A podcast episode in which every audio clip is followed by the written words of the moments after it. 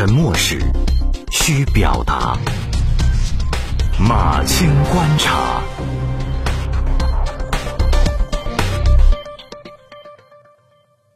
马青观察交流对新闻的看法。大家好，我是马青。二十岁的云南女孩小刘近日在杭州跳河轻生，所幸获救。小刘为什么要自杀呢？她父母离异。十几岁就出来打工，要养活三个弟弟妹妹，不堪忍受生活重压，曾多次自杀。目前，小刘的舅舅已经把他接走了，妇联也已经介入。就是这么巧，这个事情的发生正好是舆论热议电影《我的姐姐》的时候。小刘的故事就像是往那个正在燃烧的火里头浇了一泼油，舆论的火焰再次腾空。因为电影和现实形成了呼应，父母缺位的时候，抚养弟弟妹妹的责任天然的落到了姐姐的肩上。这不是第一次发生，以至于很早之前，网友们就创造了一个专有名词，叫“伏地魔”，就是用来形容姐姐是怎么为弟弟付出的。现实远比戏剧更残酷，电影里姐姐安然的父母意外身亡。现实中，小刘的父母是离异不管。电影里，安然有条件犹豫，有能力为弟弟安排收养。现实中，小刘没有上过大学，除了对命运弯腰，根本没有说不的机会。电影里，安然面对的只是一个弟弟；现实中，小刘要养活的是三个弟弟妹妹。电影里，安然已经成年；现实中，父母抛下他们姐弟的时候，小刘自己都还是个孩子。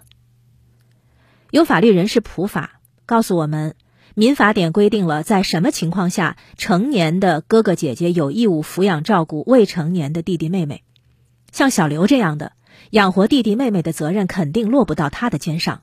父母在世，如果对孩子撒手不管，就有可能构成遗弃罪。父母如果没有能力，那么还要看祖父母和外祖父母。就算。都没有能力，那还得看成年子女自己有没有能力。但是生活不是像法律那么清晰的。小刘为什么扛不下来还硬扛？为什么不堪重负绝望到自杀？在传统社会，家庭当中大的让小的，这是一种家庭伦理，同时要求长兄如父，长姐如母。当这种道德要求又和重男轻女结合之后，姐姐这个称呼就衍生出了一种超长的职责。人物杂志曾经向身处困境的女孩征集过他们的故事，在七百零二个自我叙述里，有很多姐姐被父母或矮化或牺牲，以便把家庭资源向弟弟倾斜。要知道，能够出来叙述的，一定是起了不平之心，才会想问为什么、凭什么，才会以。讲述故事的方式向外界求助，以期获得答案。但是更多的情况很可能是，只要那个偏心不是非常极端化的，姐姐们未尝不会主动的奉献自我，以实现道德上的自洽。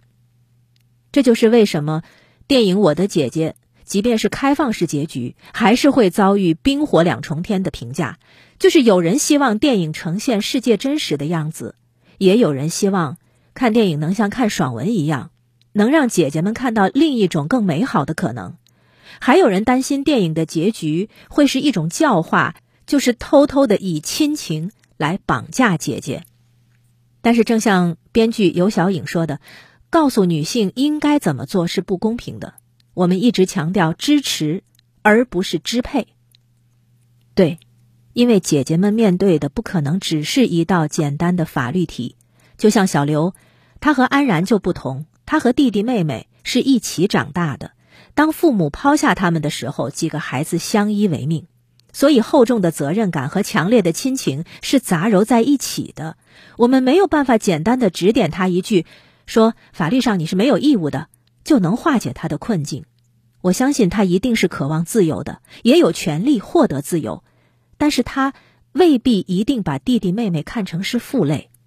他需要的不是道德上的指点，而是现实中的支持，比如法律援助机构帮助他向父母追讨法定的抚养责任，比如社会组织和政府民政机构在征求他和弟弟妹妹的意见之后，为孩子们做出更适宜的安排。当然，讨论绝不能止于此，因为小刘也好，安然也罢，都是女性困境的呈现，也是姐姐们的求助和期待。姐姐应该是一个温柔的称呼，应该是爱的呼唤，而不是一种天职。